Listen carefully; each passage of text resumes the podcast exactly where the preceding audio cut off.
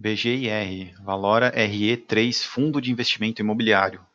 Então, é um fundo aí com IPO de dois anos atrás, tem alocação conforme o esperado, não é um FOF, mas vamos ver aqui a informação principal dele dentro do regulamento.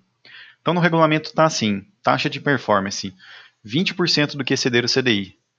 Bom, não é nada contra esse fundo em específico, mas assim, com mais de 270 fundos imobiliários, com várias alternativas de fundo de CRI, eu nem olho mais fundo que tem taxa de performance sobre o CDI.